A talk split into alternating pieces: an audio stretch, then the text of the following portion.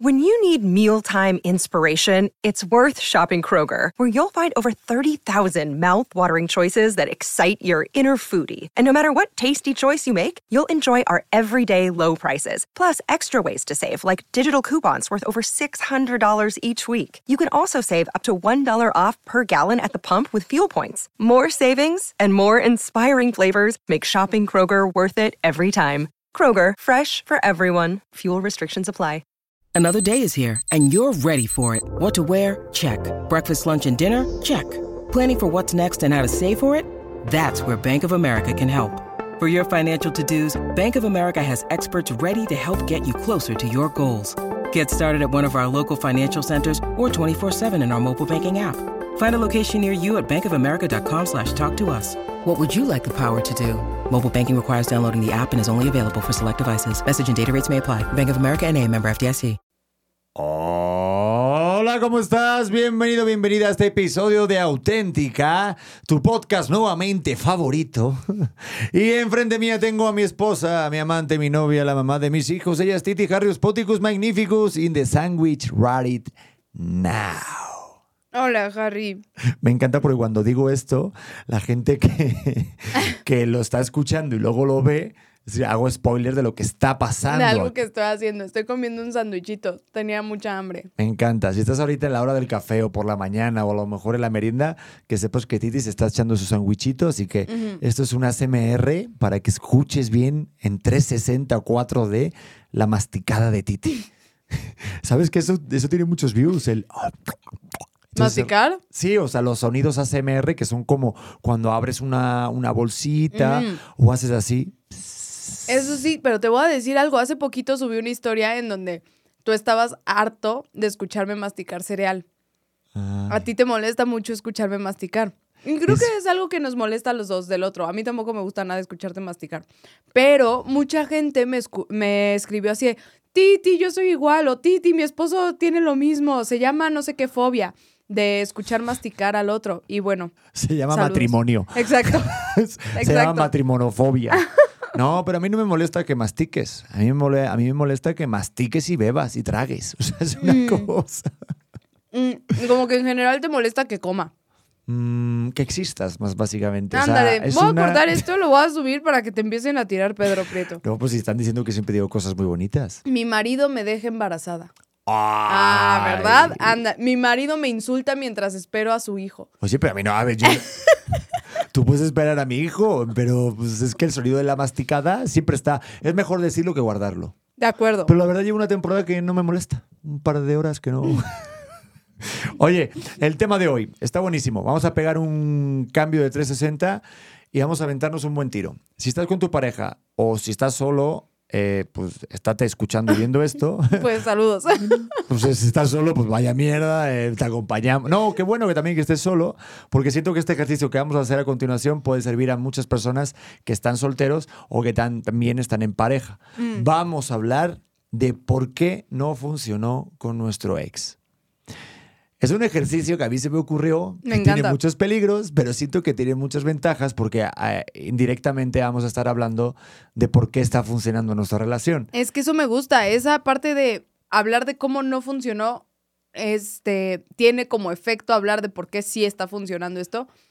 Creo que es un gran ejercicio, así que yo sí lo recomendaría hacer. Sí, bueno, a ver cómo nos va. Porque, a ver, tampoco se vale decir, oye, no funcionó por la culpa de mi ex. En todos los casos. Ay, yo pensaba escudarme en eso cada vez que me preguntaras algo. No, a ver, ok. O sea, hay que sacarle un poco de autocrítica. a todo Tengo este que tomar rollo, ¿vale? responsabilidad. Sí.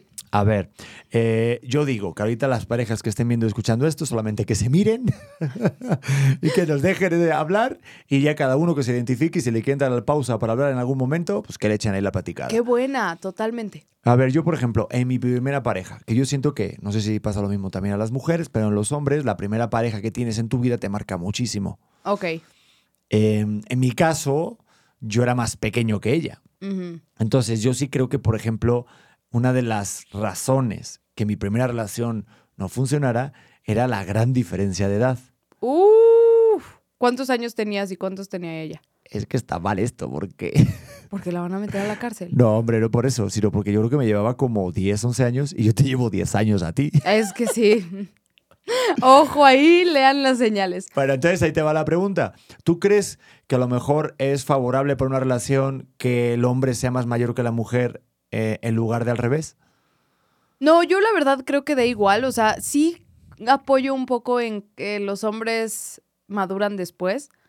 O sea, yo cuando empecé contigo sí tengo que decir que yo ya estaba harta del desmadre de mi edad. Ay, cálmate. Di tu edad, no vaya a ser que me vayan a mañana a meter en No, la no, cárcel. no, o sea, tengo 28, pero siendo que a mi edad conoces a gente, o sea, como que, como que, a ver, te conocí a los 26 en pandemia.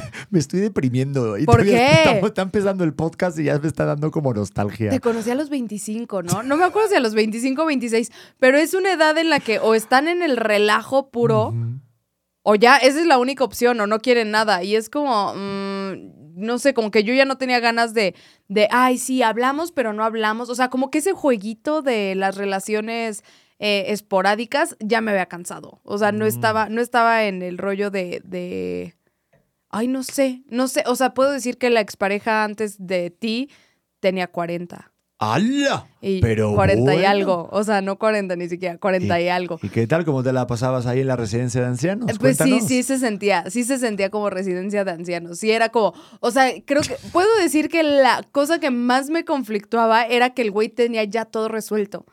Digo, a los 40. También, ¿quién tiene todo resuelto a los 40? Siento que nadie. Pero Yo sí quiero tener todo resuelto a los 40. no, no, es que, o sea, ese, o sea, yo siento, sin ganas de criticar mucho a la otra porque quedé de hacerme responsable de mí, pero era como, no, es que yo ya, o sea, trabajé y lo logré, triunfé, chingón, y es como, yo no tengo idea de qué quiero hacer. Yo no sé qué, o sea, hacia dónde va mi vida. Yo, yo la verdad le estoy pasando bombastic día con día y entonces ahí, pues sí, sí puedo decir que se notaba mucho la diferencia de edad. Pero a ver, entonces tú estuviste con un sugar, ¿no? O sea, se puede decir. Pues sí, sí, o sea, no lo hice conscientemente, pero sí. Claro, entonces. Es que la gente va a decir, Titi se consigue sugars. No, yo no soy sugar. Empezando por ti. No, que- no seas así de. Ya, eh. No, yo no soy un sugar. deberías, Tengo deberías, Pedro. Estoy los 37. Ya cuando hay un 3 en tu edad, todavía estamos en la madurez. Pero Sí. digo, o sea, al menos pues, tendrías que jugarle a tu papá el de sugar, que no está mal. Es como si yo estuviera con una cougar. Yo, yo estaba con, con chicas mayores que yo cuando era pequeño. Y Pero- a mí me invitaban y iban a la casa. O sea, digo, y yo iba a su casa, yo manejaba su auto desde, No, como ¿cómo? deportivo. Sí, sí, sí, yo tenía una vida que no, no te puedo contar mucho. O sea, pero literal, tú sabías que estabas con ellas porque... No, no por eso. A ver, no Ah. estaba por eso. Pero Ah, tú le Pedro. juegas al papel. Pero ves, mira, es que ahí va, ahí va también. ver. No, porque yo creo que fue una de las razones también por las que no funcionaba eh, o no funcionó esas relaciones en algún momento. Porque pues yo nunca me sentí lo suficiente como para la otra pareja porque estaba en un nivel económico y una edad diferente. Claro. ¿Sabes? Siento que estás cuidando muchísimo tus palabras. no, es que no tengo que dar nombres iniciales. A ver, yo eh, he tenido así, así, es una, dos, puedo decir que tres, cuatro, cinco relaciones largas. Ok. Y la tuya es la más larga. Ah, qué bueno. O la mía. Ah, Yo creo que la tuya definitivamente. ¿Sabes? Entonces, dentro de esas relaciones, sí, eh, en dos ocasiones, son tres, o sea, la, la chica era más mayor que yo. Entonces estaba en otro momento de, de vida y como hombre tengo que decir algo, y es que a ustedes desde jovencitas les gustan los chicos malos o los chicos que te dan eh, la, la impresión de peligro. Y yo siempre he sido un chico bueno en el sentido de, pues sí, no era el chico ni que fumaba, ni que era el, el delincuente, ni el que, no sé, el que enfrentaba a los maestros. O sea, siempre era como el niño bueno que escuchaba a la amiga para que me contaba las penas del, del el vándalo ese, Como Y- el amigo gay. como el amigo. Porque muchos te dicen, oye Pedro, pero tú no eras mana. Sí. O sea, tal vez tenías como esa parte sensible del amigo gay que todas buscamos. Pues no Nada sé. más que si hubiera sido mi amigo gay, siento que sería como, güey, como los tazos. Si te volteo, me lo quedo. Así, te lo digo. te lo digo. ¿Tú jugabas a los tazos? ¿O Sí, no te también he jugado a los tazos, claro. Sí, sí, También sí. soy así. setazos en España. Así, así Pero no, nunca fui el amigo gay. Digo, pero nunca descarto, ¿no?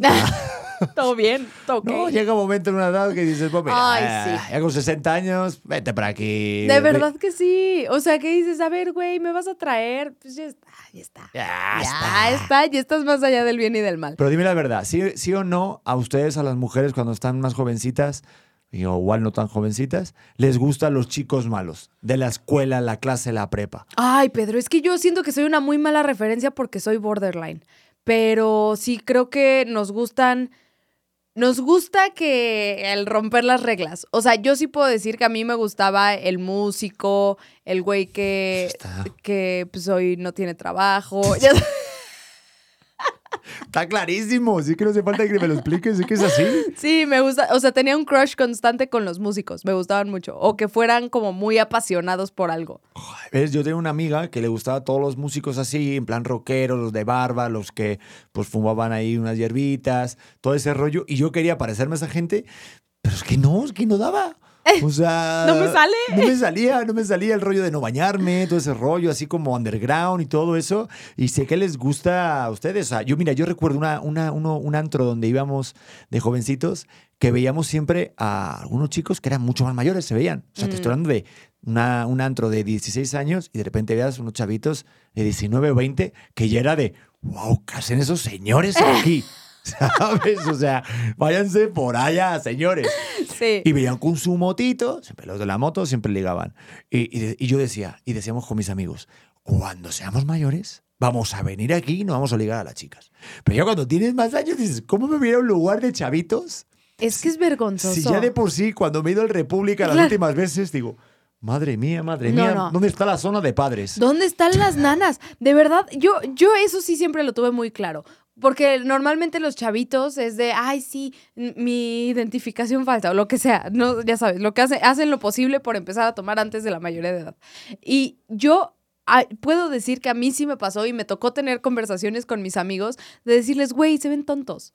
O sea, no se ven cool. Todo el mundo sabe que son menores. Eh, no es como que estén engañando a alguien, sino más bien parecen tontos. Y eso no me gustaba nada. Esa parte de la tomadera, sí, no, no me gustó. O sea, obviamente, pues hasta que eran mayores. Pero en la parte de que me gustaban los chicos malos, no me gustaban los chicos borrachos. Ah, no, es que yo siento que eso, aparte cuando estás más jovencito, como que no controlas nada y con nada te emborrachas. Qué vergüenza. ¿Yo sabes con qué me emborrachaba de joven? Papá, mamá, presten atención. Con calimocho. Ay, pero es muy rico. Yo no sé por qué le tiras tanto al calimocho. Aquí en México es como, wow, calimocho. A ver, voy a explicar qué es el calimocho, contexto. Ajá. Eh, es un cartón de vino, de esos de a lo mejor de las tienditas, que en su tiempo me costaban un euro con cinco. ¿Qué, ¿Qué podría ser? Pues menos de 100 pesos. Menos- no, mucho menos de 100 mucho menos pesos. de 100 Son- pesos. Son, como veintitantos pesos. Yo creo que serían veintitantos pesos, claro.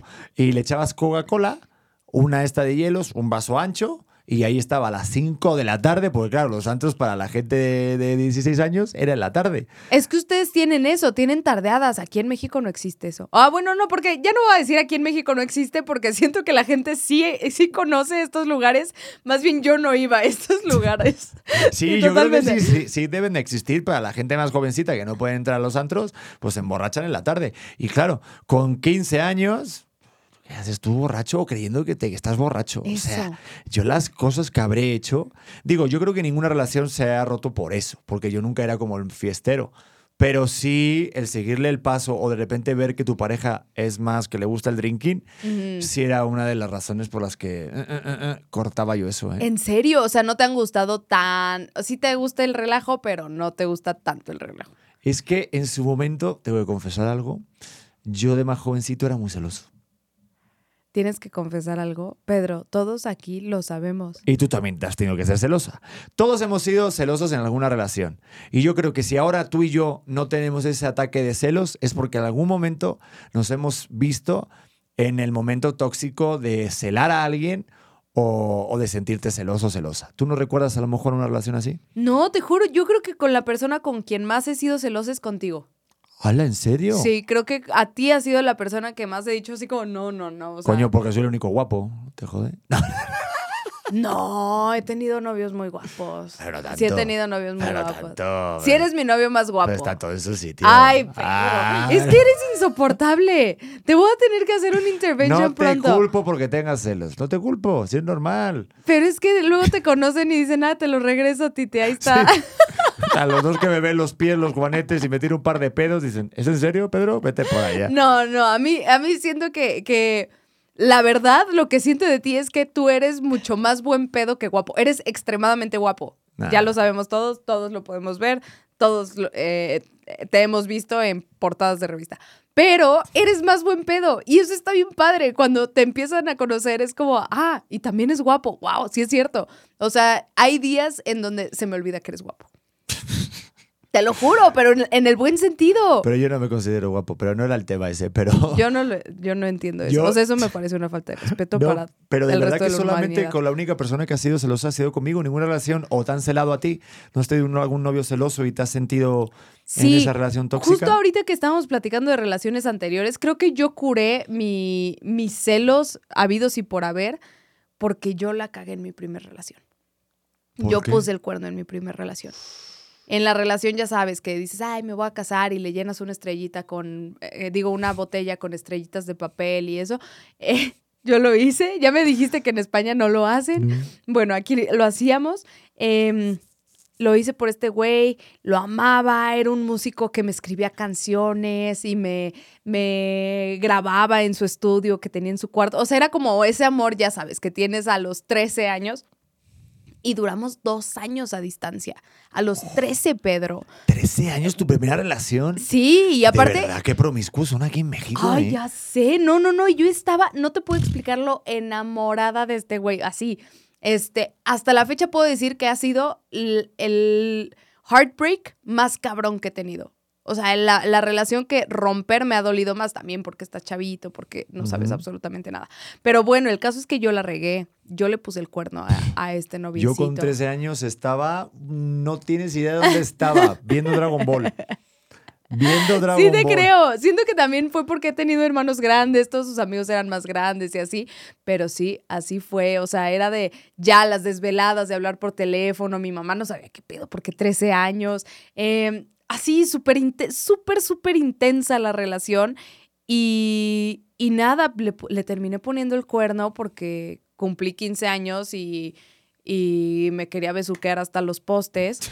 Y pues sí, es que, es que también, yo siento que cuando la, la gente se condena de "Fu- voy en secundaria y ya me pusieron el cuerno y así, dices, nah, hermano, Lo es la vida, es nada más la hormona. Sí, Lo sí, que sí. te queda, ya si eres un ponecuernos de veintitantos años, entonces sí, ya. Sí los juzgo. La verdad, iba a decir no te juzgo. Sí, sí te juzgo. Eso no se hace. Mejor termina la relación y no rompas los acuerdos. Incluso Me con hacen 20 enojar. años. Con 20 Ah, años, ándale. Pero a los 13, meh. Sí, o al menos ya recuerda de, oye, tengo 20 años, o sea, jijiji. O sea, Hasta los 20 lo, lo entendería. Estás Sí. experimentando, estás viendo qué pasa con tu vida. y no es que lo hagas a lo mejor de mala fe, sino es como que, pues hay algo que está dentro de ti, ¿no? Un gusanito que te dice. Joder, con 15 años, imagínate, no tienes idea. Imagínate. Por ejemplo, tú, es que yo, la verdad, siempre como que idealizaba las primeras relaciones y pues, luego a lo largo de mi primera relación sí me estaba yo dando cuenta que eso no iba a ser la relación. De tu vida. No me la visualizaba, yo no lo visualizaba. Porque, o sea, claro, pero tú tenías relaciones con la idea de me voy a casar. Sí, o sea, yo estuve mucho tiempo esperando la primera vez del Tracatruscus porque pensaba que iba a ser algo especial. Y luego al final nada. Pero sí, eso sí tiene que ser. ¿Eh? Se supone que sí tendría que ser. Pues sí tiene que ser, pero al final dije, Pero no mira, es. era el último de mi grupo, hasta el más feo. Eh, mi amigo Javi ya había... Oye, eh, pobre Javi. A muchos Javis, no sabemos de qué Javi estamos hablando. Eh, o sea, ya, ya, ya había consumado, entonces de repente conocí a alguien más mayor que yo, tal, tuve que mentir un poco sobre mi edad. Y casi, casi, pues me, me quitaron mi. eh, Tu flor. Mi, florecita, mi Te amapola. desfloraron. No, no, no. Hasta el culo me comieron. O sea, Pedro cuida muchísimo las palabras de censura. Esa sí se puede decir. Esa sí se puede decir. La ¿Cuál? otra no. Joder, porque culo no pasa nada. Culo en España no es nada, son nalgas. Bueno, No, no, Pedro, no, no. gracias por esta plática explícita. Sí, sí. Y no, y no, y no, voy, no voy a entrar en detalles. ¿Y te enamoraste? Mm, sí, yo creo que me, yo de mi primera novia me enamoré muchísimo.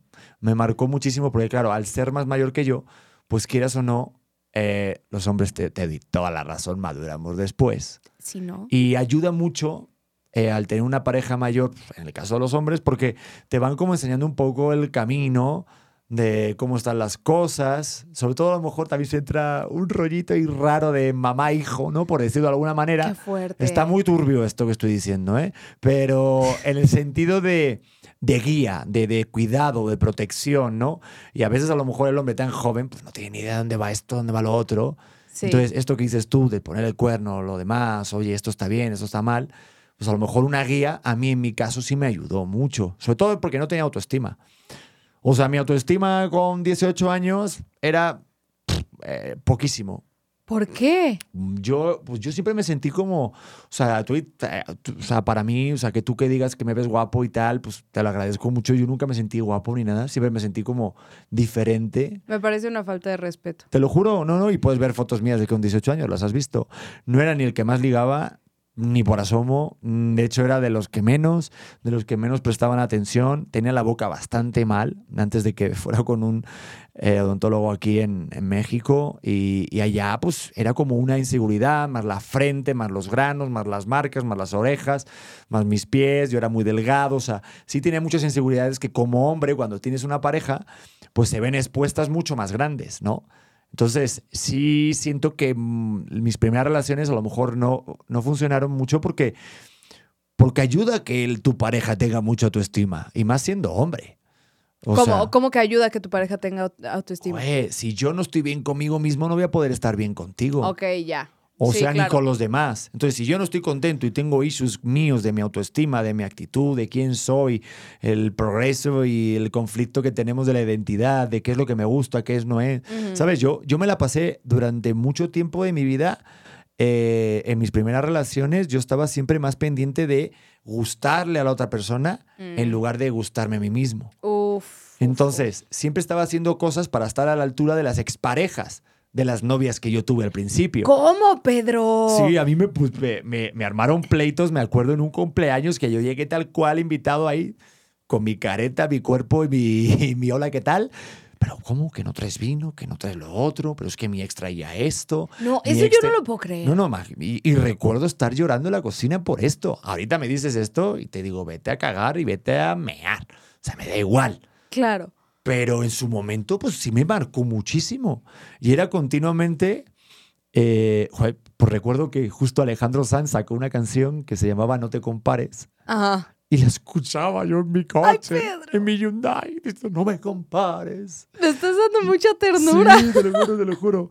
Y, y- y siento que, que, mm, pues no di ese 100% por no haber marcado esa línea por, por, por ignorancia, por juventud, por, por inconsciencia, no sé. Era, era un proceso de aprendizaje que, que siento que, que yo creo que le pasa a más de una persona y que no debemos de sentirnos mal por eso. La cosa es identificarlo e intentar cambiarlo y trabajar en uno mismo, ¿no? Entonces, cuando empecé a trabajar en mí, en llenarme un poquito más de capas, de crear una imagen que me protegiera de, de justo los peligros de fuera, pero sobre todo de mí mismo, de mis males, Sí. ahí ya dije, ay, ay, caray, anda. Y- Yo me acuerdo, me acuerdo la primera vez que vi como una parte de escudo de, de ti, que estábamos en Tasco, el épico viaje de Tasco que tuvimos, y yo te empecé a contar, ah, es que salí con un güey de Monterrey, no sé qué, y tú, ah, pues es que yo estaba saliendo con una modelo venezolana, y yo, o sea, como que ni siquiera lo, lo hice en plan de, ah, te voy a decir cuánta gente hay atrás de mí, no, como que realmente para mí siempre ha sido como, hey, ¿de dónde vienes? ¿Cuáles han sido tus relaciones? Yo platico de lo que sea. O sea, como que estaba muy abierta la conversación y en ese momento sí sentí así de, eh, tú saliste con alguien, aquí está mi carta de que también salgo con gente. Y dije, no, no, no se me hace que vaya por ahí. En ese momento no tenía idea de todo el contexto. Pero pues ahorita que ya me pones en contexto de todo esto, o sea, a mí se me hace como una falta de respeto de, a ver, Pedro, ¿por qué no hiciste esto? Te voy a decir que mi ex sí lo hacía. ¡No, hombre! Porque pues entonces regresa con tu ex. No, o sea, yo, yo. Lo hoy- hizo, lo hizo. No, te no, hizo falta decírselo. No mames.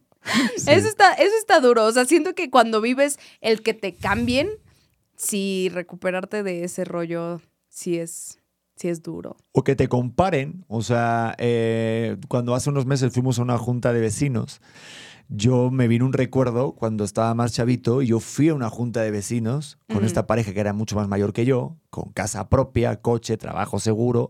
Y yo fui a esa junta de vecinos cuando tenía veintipocos años Y yo le estaba jugando al papel de ser grande y de estar a la altura de esa expareja que tuvo, ¿no? Mm. Sí. Y era todo, todo el rato una lucha interior contra alguien que no soy yo o no era yo. Que, cosas que ni siquiera te interesan, siento. O sea, creo que, creo que ese es el error que más cometemos. No, ma- más, que nada era como. Había cosas que no entendía, ¿no? Entonces, esto es como te pasa en la clase que dicen: No, pues claro, el algoritmo de 40, sí, porque hay que pagar esta derrama para el alberca y luego el otro. Y preguntas. O sea, yo estaría. Yo, mi, mi- mi Pedro original preguntaría: ¿Pero qué es una derrama? ¿Sabes? Pero yo diría: No, pero la derrama no estoy de acuerdo porque creo que el 90%. O sea, intentando hacer cualquier Claro. pregunta para parecer inteligente continuamente. Y nada más parecías más güey. No, yo creo, yo creo que sí, pero soy bastante bueno en en parecer que soy más inteligente de lo que soy. Soy bastante tonto. Entonces, La verdad eres muy bueno improvisando. No sé en ese momento, pero eres muy bueno improvisando. Y sí, creo que el intentarnos adelantar, el querer vivir eh, cosas más rápido de las que realmente podemos vivirlas, creo que nada más te frustra un montón. O sea, con este güey de, de 40 que decía, es que yo ya lo tengo resuelto y me da igual. Me decía, me da igual desayunar aquí que en Florencia. Y yo, o sea, ¿cómo? O sea, ¿te da igual? Sí, la verdad, me da igual estar acá que en Nueva York. Y como que el güey ya estaba retirado. y tú, pero Florencia no es el lugar de chilaquiles aquí de la condesa. Es que le daba igual todo. Y entonces era como en qué momento se te, se, se te despierta el hambre, yo sin saber qué hacer. Yo en ese momento solo estaba de coach, que a ver, me, tú sabes cuánto me pagaban de coach. Mis tres pesos yo los usaba para de repente ahorrarme para un boleto de avión. Y el güey era así, ah, sí, ¿qué quieres? Eh, ¿Nos vamos a vivir a Tulum? Sí, a huevo. Y era como, no, o sea... Qué padre que tengas esa vida, pero no la comparto en absoluto, porque ya no Mm. tenemos ninguna meta en común, no tenemos ningún plan parecido, no entiendes lo que yo siento y tú y yo no entiendo lo que tú estás sintiendo. Para ti da igual el que yo conozca a tus papás, eh, te- o sea, le daba igual también. A ver, Es que siento parte que eso, que como que estar viviendo en páginas, en páginas diferentes. completas. Y eso lo sientes. Sí. ¿A ti no te pasó, por ejemplo, lo contrario? ¿No, no, ¿No te ha pasado con una expareja que tú hayas visualizado justo lo que estamos viviendo ahora tú y yo? No, la verdad, la verdad nunca me había pasado que, o sea, yo antes de ti a todas mis parejas era, yo no quiero tener hijos. O sea, yo jamás y, y ese era mi speech, yo era súper, súper fuerte con eso. Y, y pues sí, de repente creo que el tener un escenario de esta magnitud, no, no, nunca, o sea, no sé, hasta cuando te conocí, cero fue de, ay, este güey me voy a casar y voy a tener a sus hijos. No. Tú Joder, sí. Es que a mí sí, pero porque yo me autoengañaba en el sentido de que yo siempre quise ser padre porque yo siempre quise tener una familia yo. Ujú. O sea, yo siempre, ¿sabes? Pero era como de, te lo juro, con alguna pareja era de, sí, de repente, sí, vamos a hablar de esto, pero era como, "Puta, es que no, no me late, no sé. ¡Ay! Porque nunca tuve ningún susto. O sea, susto de que goté lo que viene siendo la brochita. Deja tú y tú y yo somos fértiles as fuck. Pero nunca, pero a ver, vamos a ver. ¿Quién será el más fértil? De los dos, Sí. yo creo que tú 100%. O sea, yo tampoco jamás he tenido un susto. Bueno, una vez tuve un susto, pero fue por una pendejada. Pero así como sustos de. de con mi fertilidad, ¿no? No, no, no. Yo tuve un susto, fíjate ahorita que dijiste del susto, pero, pero no fue susto, sino fue de que, que en, mi, en mi primera relación se rompió lo que viene siendo el preservativo y recuerdo que entré en, en, en cólera y- y, claro. pánico, ¿no? De, oye, oye, oye, pero eso esto con 19 años. Sí. "Ah, Va a ser padre, va a ser padre. va a ser-". Yo me acuerdo que antes pensaba que el sexo oral te embarazaba. No, pero yo sí pensaba que si se quedaba dentro el preservativo o algo era. No, no, seguro que son tan inteligentes los míos que pa, pa, pa, y se van a llegar ahí. Esos güeyes traen mapa. Ahí me ves en su momento con mi Nokia buscando una farmacia de guardia a las 2 de la mañana, porque claro, pues, con 18 años no tienes casa, entonces tienes que tirar de carro. Entonces era de. Yo aquí dando toda la información. Y me acuerdo de tocar. Eh, ¿Cómo se llama la píldora? El día Del después. día aparte, qué oso. ¿Qué o- ¿No te pasó? Que qué vergüenza. Claro. Sientes que te están juzgando. Además, recuerdo de este comentario de: No te preocupes, te espero aquí. La otra, ¿no voy a ir yo? No, sí, Vas claro. a ir tú. Sí. Y ahí me ves yo, tú, ¿qué te, qué te? Aparte te la daban, eh, eh, o sea, antes en España, digo, no sé ahora, pero antes te la daban así como, hola, un paracetamol y la píldora. Ah, hasta luego, buenas tardes. No, ya después es con receta. No. O sea, ya era con receta en su momento. O sea, tienes que ir al doctor y decirle a mí, pero pierdes tiempo. Mm, no, en la misma noche hicimos todo. Eh, Vamos a la consulta, el doctor, ah, ¿de qué? Te da la receta y a la farmacia de guardia. Me acordaré toda mi vida. Yo ahí Nah. esperando a las 2 de la mañana buscando. Eso es Ah. porque quieren tener a sus mujeres embarazadas porque... Eso es un mo- en su momento, no sé si ahora ya de ¡Qué repente se pueda. Pero sí, sí recuerdo que eso fue el susto. Sí, la- como que no tienes No idea de manches. ser. Yo no te he contado la mía y esto está muy fuerte. Yo tuve un susto con, con eh, X. Yo estaba teniendo. tuve un susto. Pero yo estaba. Estamos hablando de teniendo hombres, ¿no? muy- muy- hombres, definitivamente. Este, yo. ¿Te acuerdas que te he platicado del rollo de la ansiedad y que tuve que ir a terapia Sí. por un güey y la codependencia y la chingada? Bueno, con ese güey ya nos habíamos dejado. Y fue el famoso reencuentro de la última y nos vamos. ¿No? Y entonces, pum, a Titi le deja de bajar. Así, tal cual. Me deja de bajar, no sé qué, voy al laboratorio. Yo dije, no me voy a hacer ninguna prueba de pipí porque no quiero que esto sea eh, real antes de lo posible. Me voy directo a la del laboratorio. Sí, no sé qué, pero yo seguía viviendo en casa de mis papás. Entonces, el laboratorio al que fui fue al laboratorio que iba desde chiquitita. Y me dicen, ¿quieren que, ¿quiere que le enviemos los, los resultados a este mail? Y yo, no, era el de mi mamá. Y yo, por supuesto que no, a este. Cambien los resultados a este mail. Pues sí, se las mandamos yo todo el día en crack. Obviamente, el güey ya me había bloqueado, ya nos habíamos mentado la madre, ya ah, todo. Obvio, él no estaba enterado de todo este trámite. Total, eh, le mandamos los resultados al rato. Yo llorando todo ese día, así, "Ah, no sé qué. De repente mi mamá me marca. Y yo, se los mandaron a ella. Cristina, me acaban de llegar unos resultados del laboratorio. Y yo, y yo, ma, ¿qué dicen? ¿Crees que estás embarazada?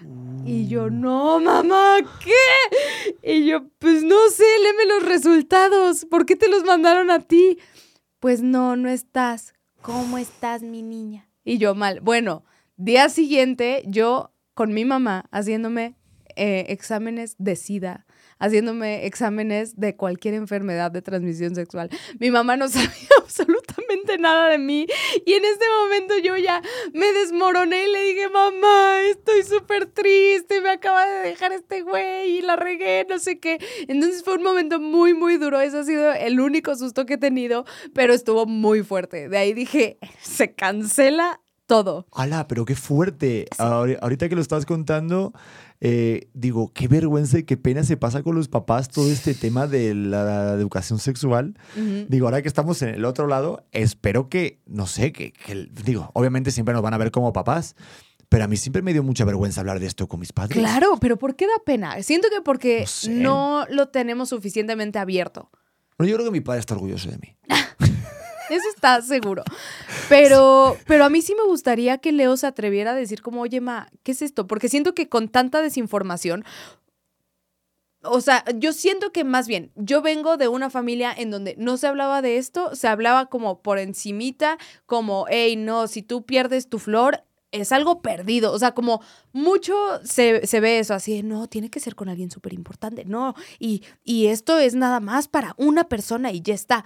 Yo sí vengo de ese rollo de educación. Entonces, en el momento que te das cuenta que no te sientes súper juzgada y sientes que algo estás haciendo mal, que, que no debió pasar así, que no quieres decir nada, te escondes y entonces creo que te pones más en riesgo a que si lo haces sabiendo. Pero ahí hay mucho machismo, porque por ejemplo digo, mira, te dije ahorita, ah, pues mi papá seguramente estará orgulloso de mí, porque siento que entre hombres es justo lo contrario, es como, ah, Dios mío, ya perdiste tu capullo, ¿no? ¿Sabes? Sí. Pero entre ustedes es como la florecita, como la ya deja de ser mujer y sí tienes que tener como esa relación idílica para probarlo y todo, y que sí, pues yo prefiero que sea así, ¿no? Pero por ejemplo, pues no pasa nada, pero como papá, imagínate tú como hija contárselo a tu padre. Digo, yo No, recuerdo a mi nunca. mamá que me, esto es un preservativo, me lo enseñó, no tenía problema de nada. Pero ya como preguntar y ya de repente cosas ya concretas, de repente abrir la puerta a un nivel de confianza que digas, oye, mira, pues resulta que es que la puse en cuatro. No, no sé. No, ay, no. Pedro, pero eso no se lo cuentas a nadie.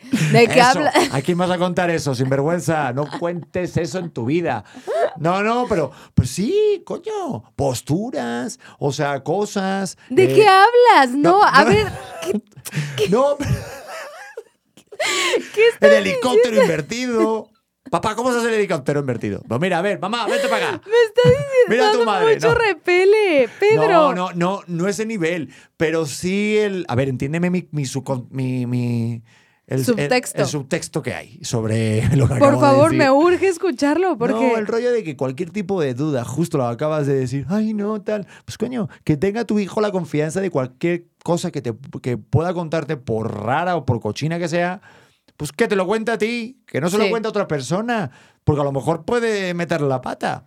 No sé, yo al menos pienso así. No, sí, completamente. O sea, yo creo que es parte de abrirlo con los hijos, nada más no sé hasta dónde ellos se sientan cómodos. Yo como, como fin, si tengo así, güey, a ver, cuéntame aquí qué es lo que está pasando contigo y también, ay, no sé, siento que el darle tanto, tanto peso, o sea, que para las mujeres sea que perdimos algo, perdiste esto, es como, no, a ver, güey, tranqui, estoy creciendo. Se te ya está. rompe, eso sí.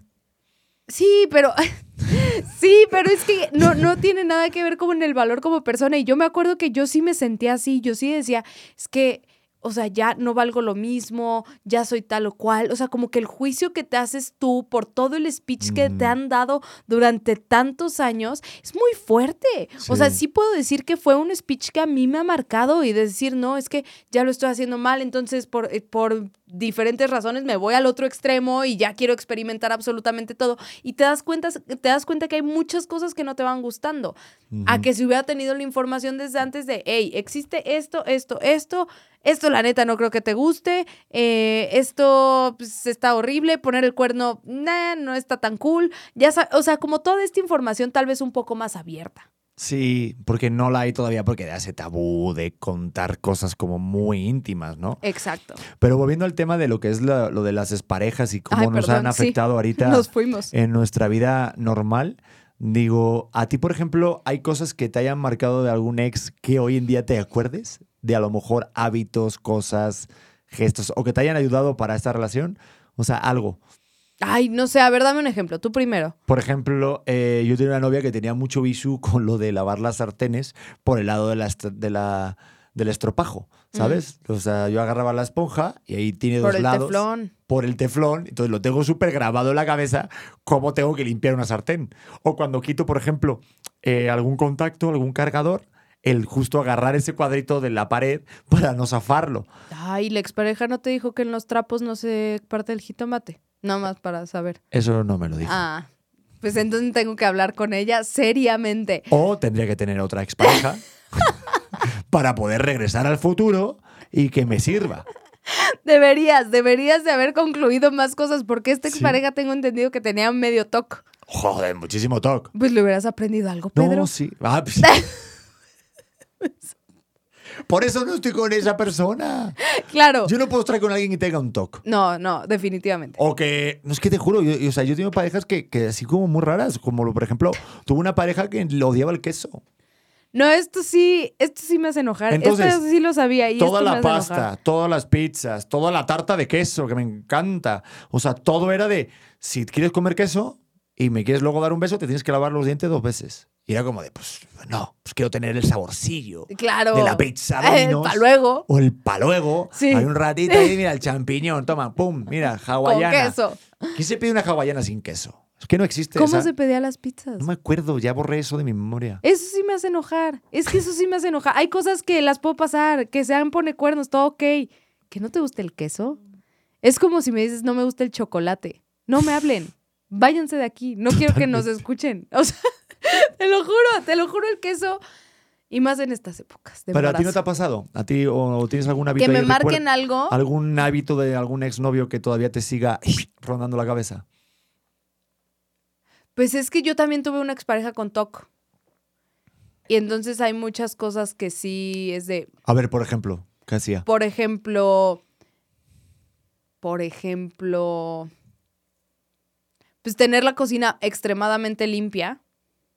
Ajá. Eso, eso sí, era de cualquier cosa que usaras en el segundo. No era, no era de que podías esperar y dejar ahí el cuchillo por si se te antojaba otro sandwichito. No, era como en el segundo tenía que estar lavado. Ese güey no tenía comida. O sea, te- así, e- era, era un caso muy extremo. No tenía nada de comida en su cocina.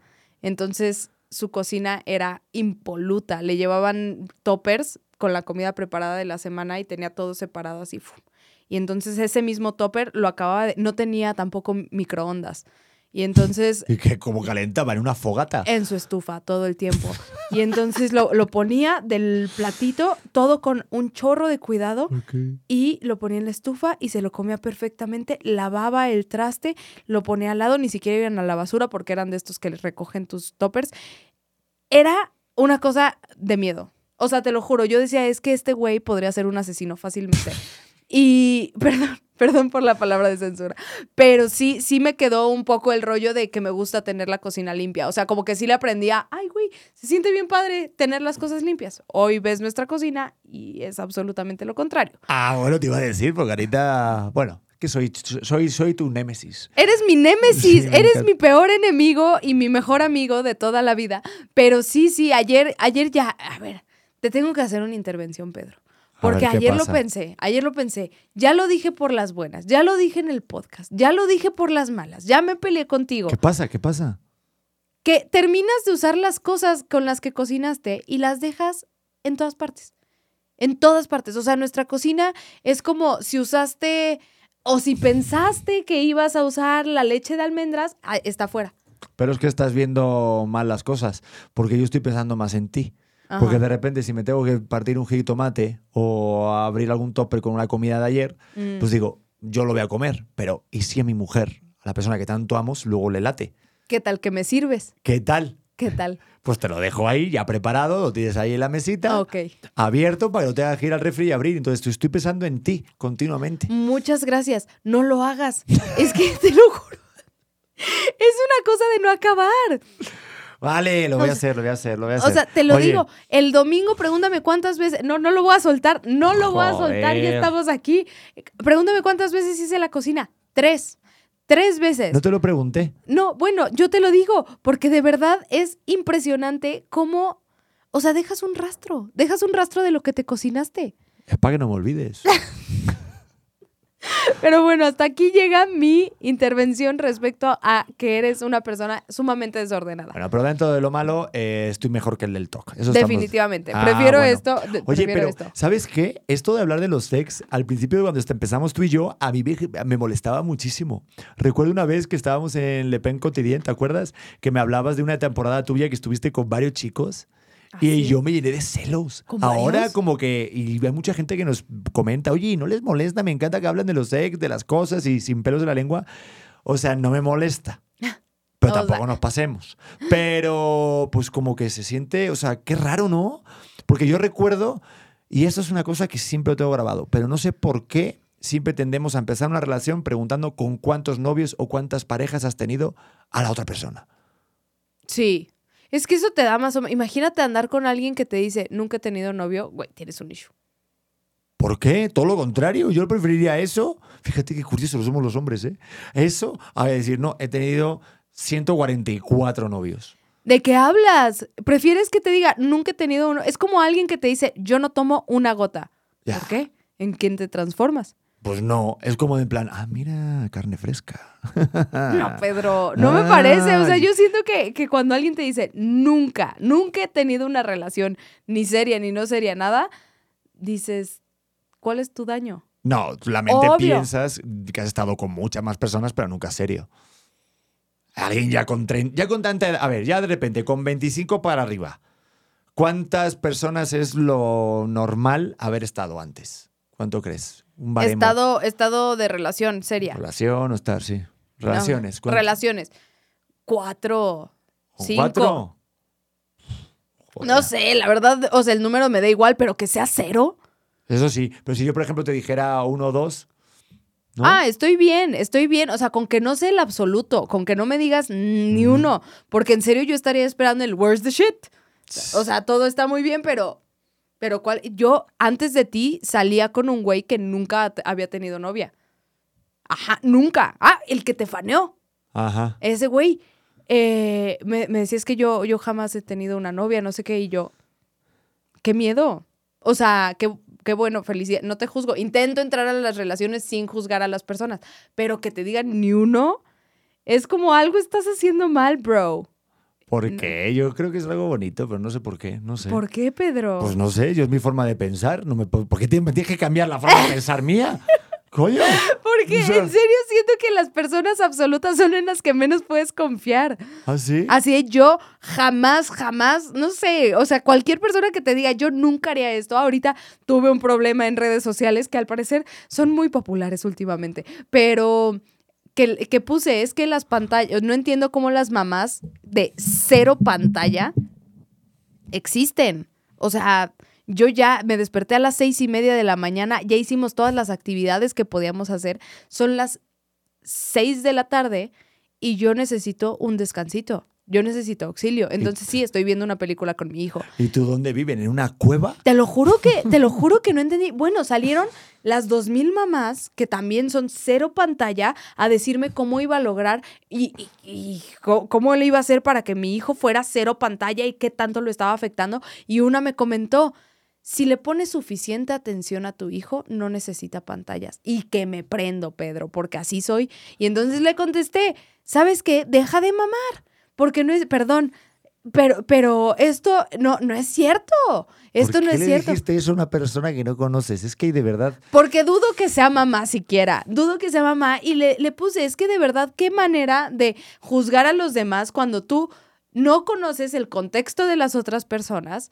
Y, y yo no, yo no entiendo cómo le podrían hacer. Y bueno, en ese momento salieron las de, pues sí, no, ponle atención a tu hijo, no, no le haces caso a tu hijo. Y yo, ¿cómo somos así? Pero hay que salir más, número uno, hay que tener más amistades. Número dos... ¿Habla eh, con más gente? No, hablar con más gente. eh, y número dos, eh, ¿qué más da? O sea, realmente tú sabes el uso que hace con las pantallas de tu hijo, porque yo siento que no es la tecnología, sino es lo que hacemos con la tecnología. Entonces, tampoco te digo que nos vayamos al extremo de ponerle más de cuatro horas y que realmente no atiendas a tu hijo y que lo dejes totalmente sedentario, a que veas algo interactivo con él y nos pasa a nosotros que nuestro hijo ve un rato la tele y al momento ya pasa de la tele, la deja de fondo y estás jugando con él. Entonces, pues tú sabes la realidad de lo que es utilizar las pantallas para ti con tu hijo. Y lo que puede ser utilizar las pantallas eh, para el hijo de otra persona, porque no es Claro. zafarte de la atención de tu hijo, sino eso a lo mejor puede ser complementar con tu hijo Sí. un momento. Y también depende, y nos lo dijo la oftalmóloga que fuimos, eh, es muy, muy delicado lo del uso de las pantallas, pero yo también tengo hijos, nos dijo, y yo sé que también hacen uso mis hijos desde que son pequeños, sobre todo con sus abuelos, con, con nosotros, pero eh, está en los papás el, el delimitar y esclarecer bien en qué momento tienen que ver las pantallas, o en un viaje de avión largo, o a lo mejor en algún momento de la comida donde ya se nos vaya de las manos, pero no continuamente en casa y en cualquier momento, en cualquier evento. ¿Sí a me ver, explico? o sea, que sí, que sí lo entiendo. Nada más a lo que yo voy es el rollo de los absolutos. No, mi hijo nunca va a esto. Güey, chill. Deja que la vida te vaya sorprendiendo. O sea, como que a eso me refiero. Cuando conozco a alguien que me dice yo nunca o yo siempre, es como, no confío tanto en ti, bro. Bueno, como en este podcast, que nos echamos un chill, pero regresemos al, al tema, que son... Nuestras exparejas. Vamos con las Porque- preguntas. No, de los yo quiero saber por qué rompiste la última relación con tu ex. Eso, pregunta. O la- la- tu relación más importante en México. Ay, me Mm. mama el chisme. Mi relación más importante en México. Buena pregunta, Titi Harrius. Mm, ¿Fue, Fue. con una mexicana? ¿Que fue con una mexicana? Te pregunto. Pues no me acuerdo. Yo creo que sí, fíjate. Yo creo que esa me marcó mucho. Porque yo creo que, sin decir nombres, obviamente. Ah, ya saca su Instagram. No, no, no, no. Eh, hubo una relación que me marcó muchísimo y fue aquí sí, fue con una mexicana, porque, pues claro, yo tenía como idea, de ya tenía una edad más avanzada y sí te imaginas el poder crear algo mucho más sólido, ¿no? Y el estar continuamente engañándote a ti mismo de que no es por ahí, pero sí estar convenciéndote y después de que pase un tiempo y haberle implicado tanto de tiempo, esfuerzo, ganas, el romper eso cuesta muchísimo. Terminar una relación con una pareja que le has invertido tantas ilusiones, tanto tiempo, aunque ya sabes tú que eso está terminado, uf, es muy difícil. Más que nada porque no quieres llegar al momento de romperlo, que es bastante incómodo, y luego el momento eh, después, el adaptarte, el tomar una vida diferente, me costó mucho, me costó mucho trabajo, me costó, wow, o sea, mucho esfuerzo mental, tuve que tomar terapia, cosa que nunca había tomado de esa manera, con una tanatóloga. Eh, todas las semanas, dos dobles sesión. Era, era algo eh, eh, exhaustivo, o sea, fue un giro de 360 grados, más por el cambio que, que luego sucedió, ¿no? Que, que luego me enteré más adelante, ¿no? Pues que rápidamente había rehecho su vida ya con otra persona y yo tenía como indicios de que sí, yo pensaba que eso estaba ya de antes, ¿no? Nunca lo supe a ciencia cierta, pero... pues, Estaba bueno, dicho. Pero estaba dicho. Pero ¿sabes qué? Todavía en mí cabe un sentimiento de que sé que esa persona es muy buena persona, pero... Ay, eh, yo sí la veo, sí le voy a dar un zap. nah. Yo sí. No, Mira, yo siento que, que todos en el fondo tenemos una gran parte de bondad y de buen una buena parte de ser humano. Lo que pasa es que estamos dañados por las relaciones que nos han pasado Sí. y que hemos vivido y que no estamos resueltos. Y yo siento que, que eso es lo que a lo mejor me pasó con esa persona. Yo estaba bastante más resuelto en muchas otras cosas, Ujú. te lo digo 100%, y, y, y ella igual no. Pero está en mí el saber elegir eso, ¿sabes? Entonces, muchas veces cometemos el error cuando tenemos una pareja y terminamos de que, de que decimos que, que la culpa es del otro, de lo demás. Mm, Y no, a veces es el contexto, es la situación, es el momento que se está viviendo y a veces te detona algo, una pareja en ti que a lo mejor estaba oculto, pero también es un aprendizaje. Y por eso yo quería hacer este episodio, porque siento que lo que estamos teniendo nosotros lo estamos dando por hecho, pero es muy complicado tenerlo. Hace poco una amiga muy cercana de la familia nos decía, es que ustedes son la excepción a la regla. Y, y, pues mira, no sé si somos la excepción, no lo creo porque hay muchas excepciones. Quiero creerlo porque mucha gente nos escriben, que muchos auténticos escuchan este podcast en parejas y me dicen, mi marido es igual que tú, Pedro, yo soy igual que Titi y viceversa. Y, y- y- y siento que se puede llegar a lograr esto cuando se habla del otro. mm. Porque si yo no te hablara de, pues mira, la vez que me pusieron el cuerno, o la vez que yo estuve muy celoso, o la vez cuando yo no estuve tan generoso, o cuando no sabía cómo terminar un pleito. O sea, creo que eso sirve como herramientas ahora para poder tomarlo y, y tener otro tipo de solución, que es lo que queremos.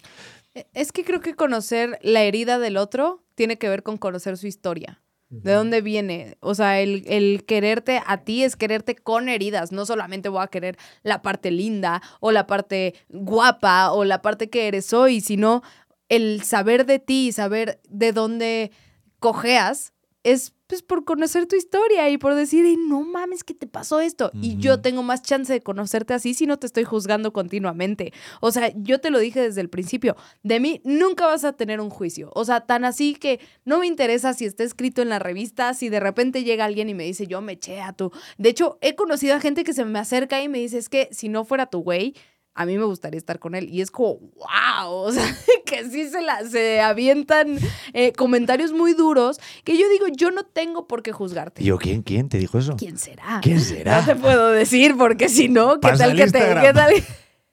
Se puede agregar, se puede agregar. No se puede agregar. Tampoco se puede agregar. No, sí, a ver, tú puedes tener lo que tú quieras. Yo a eso me refiero, que tu libertad y tus partes privadas son nada más tuyas. Si las quieres compartir conmigo, qué padre. Yo aquí estoy para acompañarte en el camino, no para decirte por dónde ir. Pero mira, uno de mis fallos que he cometido con mis exparejas ha sido justo eso, confundir la libertad en la pareja.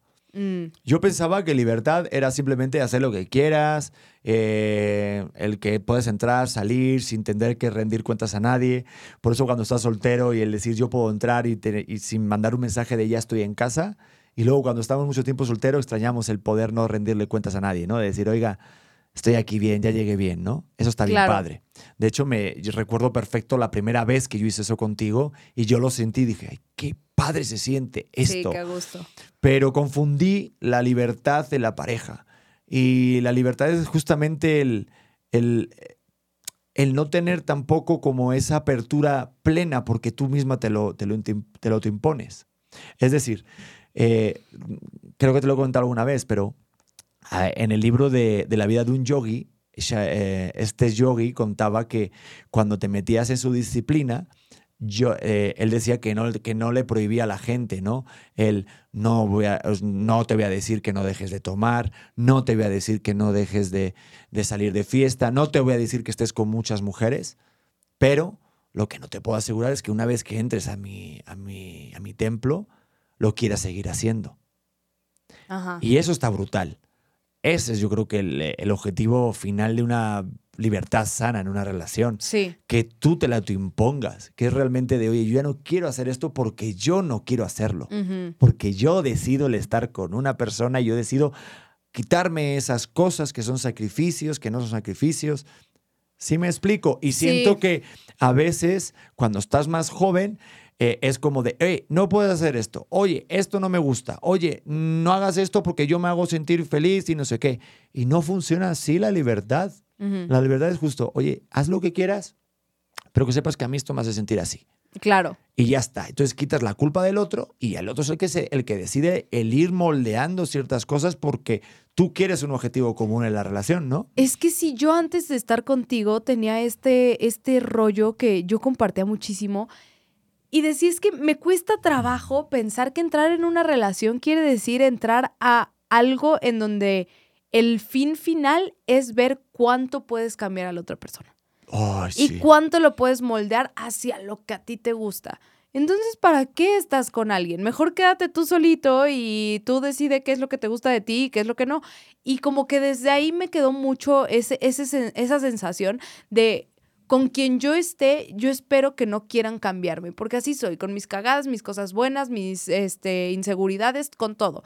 Entonces voy a intentar aceptar a la otra persona así tal cual viene, que creo que sí hay cosas en donde se tiene que moldear, no al otro, sino te tienes que aprender a moldear a ti mismo por reglas de convivencia. Y yo sí, sí hemos tenido pláticas de, a ver, oye, regla de convivencia, esto, please, que no esté pasando, porque por más sencillas que sean las cosas, o sea, no creo que tampoco sea un rollo de, ah, pues yo así soy, no lo voy a cambiar. ¿No? Y yo sé que hay cosas que a ti te molestan, ejemplo, lo del cereal, entonces si me voy a servir un plato de cereal, me voy a comerlo a otro lado y no pasa nada. O sea, también creo que es, es importante tener un balance, no, no el defender el yo así soy y qué tiene, y tampoco llegar al otro punto donde quieres moldearte y ser absolutamente lo que la otra persona espera que tú seas. Ya gordita, pero la cosa es darlo por hecho y que se dé de una forma así. Porque lo que a mí me pasó en algún momento en alguna relación con mis exparejas era de que si yo cedía en algo, yo esperaba que el otro cediera en algo, como Mm. rápidamente como si fuera un juego de cartas. Y era de, ah, no, pues estoy cediendo demasiado, yo estoy cediendo mucho y veo que la otra persona no hace nada. Entonces, siento que debe haber como esa conexión que dicen de vivir en el mismo mundo de los dos. O sea, siento que todos vivimos como en vibraciones, ¿no? ¿Y no te ha pasado que de repente cuentas un chiste y no cala? Pues así yo lo siento. Uf, total. ¿A ti no te ha pasado con una relación que has tenido que explicar el chiste que has dicho? Uy, sí, o que nada más no da risa. O sea, que es como jaja. Y tú, ok, ah, incómodo. ¿No? A ver, que alguno mío sí no da risa. Pero que a de que veces- no da risa, da risa. No, de lo no. malo que es. No, ¿no? algunas veces tú tienes eh, la comedia mala, pero siempre tienes comedia. Entonces, eh, si lo nivelo en porcentaje, mm, el 5% de tus chistes no dan risa. Pero, pero es poquito, o sea, eres una persona muy cómica. Me dan mucha risa tus chistes. Creo que eh, no a todo el mundo le darían risa, a mí sí. Sí, no, a ver, es que da igual que te hagan, o sea, que sean buenos chistes o no. Claro. Yo creo que, eh, que, una, el- que, que al final el objetivo para que una relación dure, yo creo que la clave está en hacer reír a tu pareja. Totalmente. Tu madre siempre nos dice es que son igual de bobos. Sí, somos. somos. Sí, es cierto. Sí, sí, creo que tus chistes a mí me hacen reír y mis tonterías A veces te hacen reír también. No, también eres muy graciosa, eres la persona más divertida que conozco. Por eso yo creo que a mí me sentiría más, o sea, más mal que a lo mejor te reirías con lo que te rieras con los chistes de otra persona que no fueran los míos. ¿Sí? ¿Eso te haría sentir celoso? Manches, te puedes acostar con quien quieras, pero reírte y cacajearte así de los chistes de otro. No, no, no, no, no hay manera. ¿No? O sea, que vengas a casa y me digas, Pedro, mira, esta persona del trabajo es mucho más divertida que tú. Eso, eso no puede pasar. Prefiero que te vayas con un mulato por ahí de fiesta a Cancún que antes me digas eso. No, no podría, no hablo con nadie. ¿Te, te puedo contar un chiste? A ver. El otro día lo vi, a ver. Este es Manolo, que está en el hospital. Está Manolo. Pero es que que me lo cuentes con chiste español, digo, con acento español es más cagado. Digo, lo único para la gente que está en plataformas de audio, vénganse a YouTube para ver esto, porque si no, no tiene gracia. 3, 2, 1. Este es Manolo, que está así en el hospital. Y llega el doctor y le dice, Manolo. Dice, Manolo, tengo una mala noticia. Y Manolo... Dice, hemos hecho todo lo posible, pero vamos a tener que, que proceder y quiero informarle que se va a quedar paralizado todo, ah, todo su cuerpo de la parte izquierda. Y hace Manolo.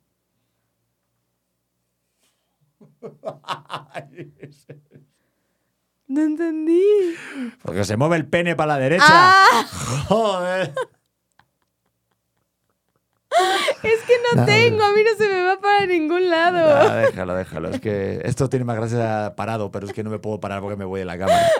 En fin, en Está muy fin. chistoso, ya que lo entendí. Vamos, rompecorte directamente. Vámonos con Facebook porque yo puse la página de Pedro Prieto TV, que ahí es donde los auténticos se muestran más auténticos que nunca, respondiendo a la pregunta que puse, ¿por qué crees que no funcionó con tu ex? ¿Por qué crees que no funcionó?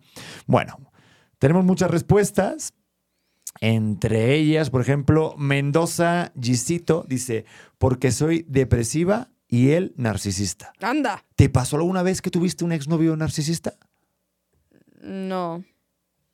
Bueno, se acaba el podcast. Muy bien. Me encanta. Parece que No, estamos no, no. entendiendo la, estoy la pensando, dinámica. estoy pensando. Ay, Pedro, ¿por qué te ardes? Relájate. Este, creo que sí, seguramente he tenido algún novio narcisista, nada más que creo que Lo borré de mi cabeza. no te salió tan bien, bro, porque no te recuerdo. ¿Quién eras, eh? No, no, ¿No sé, tuviste sé, la? Seguramente sí, he tenido a mucha gente mierda. Muy Eh, bien. A ver, aquí está. Porque él tiene un concepto de la fidelidad y de pareja algo distorsionado. Él puede andar con la que quiera, pero lo oculta y cuando lo descubren se enoja e insinúa a su pareja que su pareja le hace lo mismo. No acepta una relación abierta porque no le gusta compartir a su pareja, pero sí le gusta andarse compartiendo con otras féminas que se le crucen. No, pues no. Esto es lo, como lo que contaba Franco Escamilla, ¿no? Sí. Dice, no, es que yo soy swinger, este... A mí me gusta la mujer de otro, pero no me gusta que esté con la mía, ¿no? O sea, ¿qué, qué tipo de criterio? Sí, qué horrible, qué horrible. No. Mucha gente dice, no, yo- es que yo no podría tener relación abierta justo por eso. El imaginarte a tu güey con alguien más es como, no, no, no. Mm. Mm. Mm. Oye, eh, uy, está bien curioso eso. Vicky Reyes contesta rápida y sencilla. ¿Por qué no funcionó eh, la relación con tu ex? Porque no se dejó manipular. Uh. ¿Quién crees que manipula más en una relación, las mujeres o los hombres? No, prefiero no contestar esta pregunta. No. Me estás manipulando, ¿ves?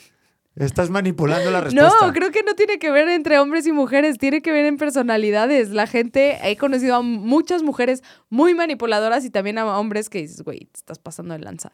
O sea, tiene que ver con el issue mental que tú traigas. ¿Y de cómo te das fábrica. cuenta de que es manipulador? Porque pues sí tenemos círculo cercano que hemos visto actitudes, ¿no? Cuando de repente te hacen cambiar que tú estás triste porque algo, por algo que te ha hecho. Y terminas pidiendo perdón. Ay, Dios mío, ¿cuántas veces no te ha pasado eso en una relación? No, pero muchísimas. O sea, yo creo que te empiezas a dar cuenta que te están manipulando cuando ya te han manipulado muchas veces.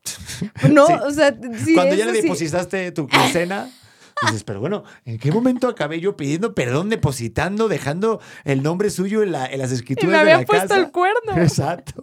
No, sí, te vas dando cuenta, o sea, pequeños rasgos que, que esto sí creo que lo tienes que aprender con, con la vida, ¿no? Sí, yo creo que al final, pues, digo, y si no aprendes, pues que te sigan manipulando hasta que aprendas. Exacto. Yo creo que sobre todo es cuando no ponen validez a tus sentimientos o a tus emociones.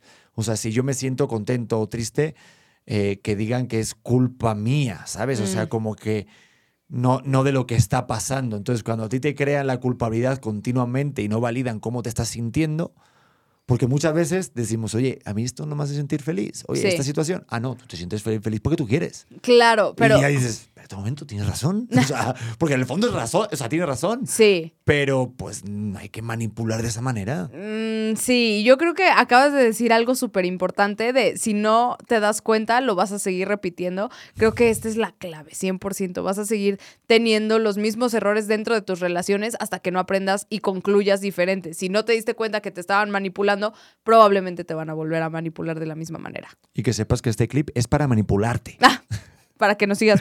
Oye, mira esta contestación de Guillermo, está muy buena. Dice, porque nunca dejó de hablarle a su ex de 10 años de relación.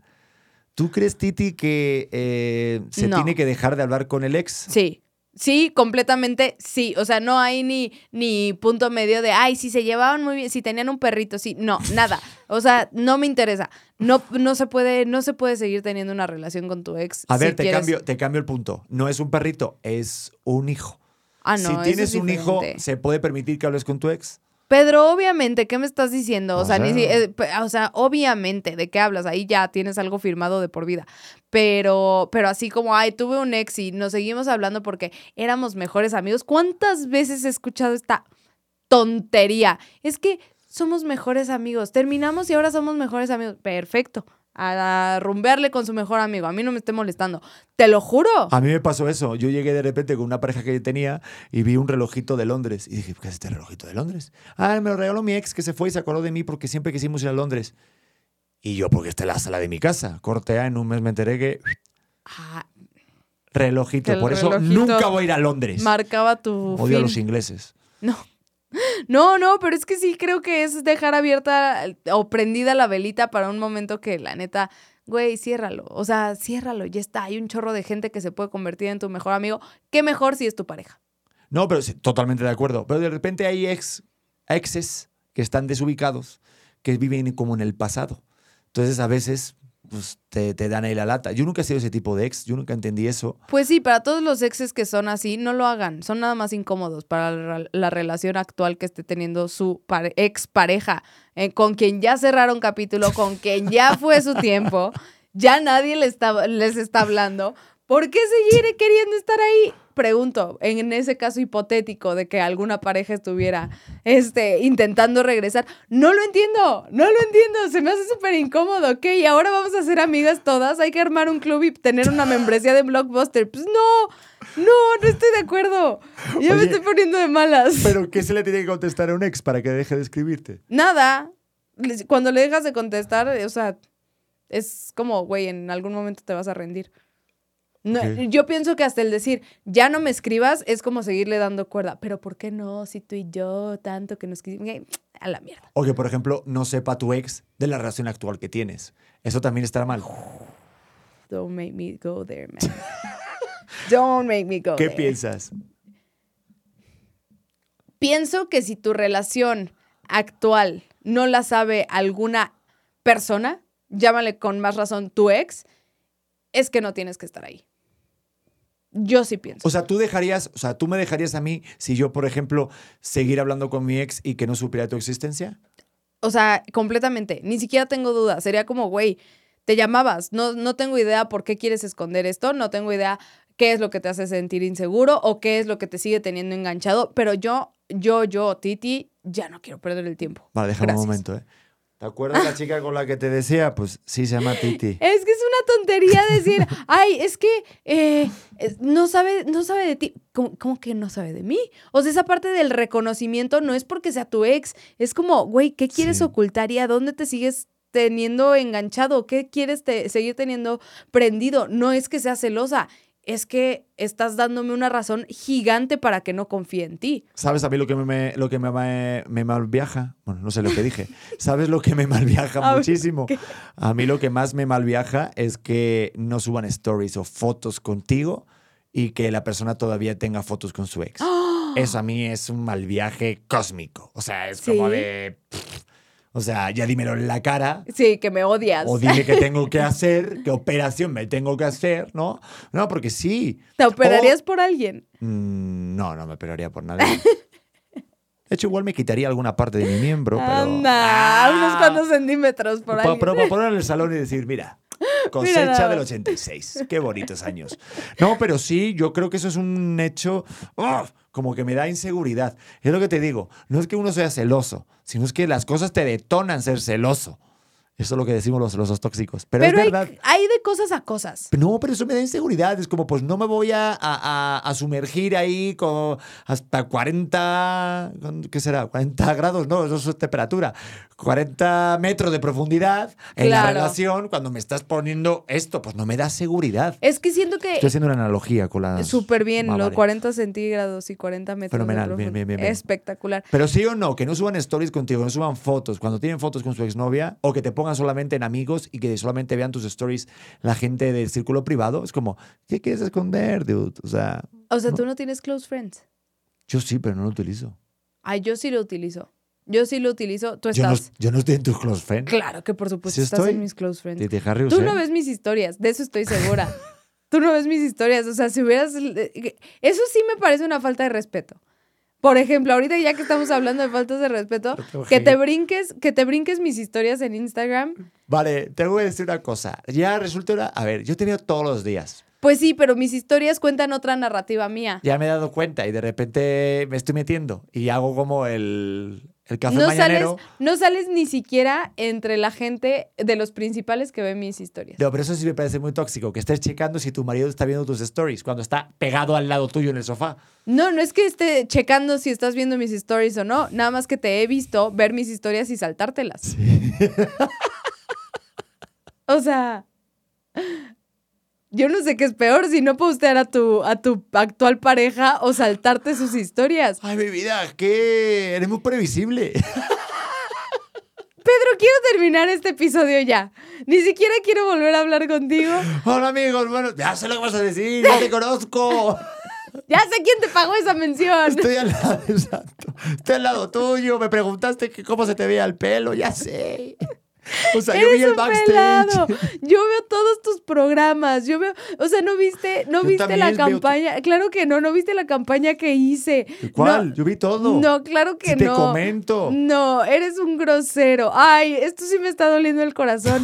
No me ves, no me ves nada. Me saltas tremendamente, pero bueno. ¿Cómo te voy a saltar, mi vida? si te veo todos los santos días. De hecho, nos tenemos que ir a por nuestro hijo. Vámonos ya. Tenemos que ir a la escuela. Resumen, eh, para Resumen, estamos peleados. Resumen, el objetivo de este episodio es simplemente ver las cosas que no nos han funcionado en nuestras parejas, las cosas que hemos aprendido, las cosas que no hemos aprendido, porque seguramente hay cosas como estamos ahorita Sacándolas al sol. viviendo que no hemos aprendido, pero que la verdad que es que ahorita la relación que, que tenemos, bueno, hablo de mi parte, estoy muy feliz, estoy muy cómodo, estoy muy a gusto, estoy dando por hecho muchas cosas que son muy difíciles de tener y hay que caer en cuenta un momento, también echarse estas pláticas que a lo mejor pueden resultar incómodas al principio, pero lo, tú lo dijiste en el episodio, el conocer la herida del otro, un poco las vivencias, nos, nos, nos, nos acercan un poquito más a lo que somos ahora, ¿no? Y creo que esa ha sido la clave de nuestro éxito, el aceptarnos tal como somos, el curar o aceptar la vida del otro, la, la herida sobre todo, la vida también, y, y reírnos, reírnos de muchas cosas, que nada es demasiado en serio y tampoco todo es demasiado en broma. Y creo que, que para mí te tengo que decir que es un agasajo, es un gustazo despertar a tu lado todos los días. Prometo verme las historias si quieres, pero es que las historias las vivo contigo todo el día. A mí las redes sociales es un, es un más, pero yo hago todo lo que tú quieras. ¿Quieres que te dé like? ¿Quieres que te dé llamitas? Te doy más llamas y estás buenísima, por el amor de Dios. O sea, estás cada día más buena. lo Gracias. Pedrete. Me parece, me parece muy bien. Hay que, hay que tener este tipo de ejercicios. Totalmente. Creo que si no, si no te llevan una pelea, te van a llevar a un lugar muy, muy divertido. Y está muy padre de repente compartir esa parte de, de tu lado no tan bueno con tu pareja actual. Creo que es parte del triunfo. Pero bueno, vámonos de aquí. Ya, nos vamos. Y ya saben qué hacer, picarle suscribir, picarle, ¿qué más? picarle a su pareja si quieren ahorita mismo. Eh, si todavía siguen juntos, es que bueno que hayan llegado al final. Si están escuchando esto en plataformas de audio, pues por favor denle a suscribir o denle a calificar con las estrellitas que hay en Spotify, por ejemplo, o en Apple Podcast también, que estamos en buenas listas. También gracias por escucharnos. En Google Podcast también. Y si estás ahorita en YouTube y me estás viendo la cara, pues gracias a ti porque estamos en el número uno en Spotify en la lista de ocio, en el dos en Apple Podcast y quién sabe a dónde vaya esto porque cada vez somos más. A un lugar muy chulo, seguramente. ¿Sí? Seguro que sí. Al parque de atracciones, a Disneyland. Uf, Ojalá. me encantaría. Esto está haciendo así. Muchas gracias por estar acá y recuerden eh, compartir esto con alguien que lo necesita. Sí. Y véanlo cuantas veces eh, quieran con su pareja. Y a ser auténticos. Porque Es ¿saben lo qué? único que nos queda. ¿Qué? ¿Viste? Ahora es lo te- único que nos queda. ¿Qué? Ahí está. Ahí está. Bye. Hola corazones, ¿cómo están? Yo soy Luz Carreiro y te quiero invitar a que escuches mi podcast El vuelo de una abeja que ahora está en su segunda temporada. Recuerda que es un espacio seguro de plática, chisme y aprendizaje de todo tipo de temas con todo tipo de personas. Y la puedes escuchar en tu plataforma de audio favorito.